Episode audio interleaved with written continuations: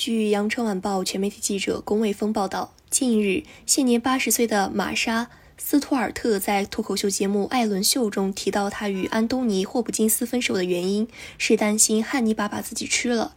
霍普金斯是知名戏骨，塑造的汉尼拔形象可谓深入人心。一九九一年，他凭借惊悚片《沉默的羔羊》获得了第六十四届奥斯卡金像奖最佳男主角奖。二零零一年，他凭借犯罪悬疑片《汉尼拔》入围第十届 MTV 电影奖最佳反派奖。斯图尔特透露，自己在同霍普金斯相处时，一直控制不住把对方想象成汉尼拔。我在缅因州的森林里有一套空旷幽邃的房子，但我无法想象把他带到那里去。我满脑子都是他在吃人，你懂的。对于这件事，主持人艾伦先是将信将疑。但斯图尔特强调，这确实是真实。艾伦问：“所以就是因为这件事和他分手了？”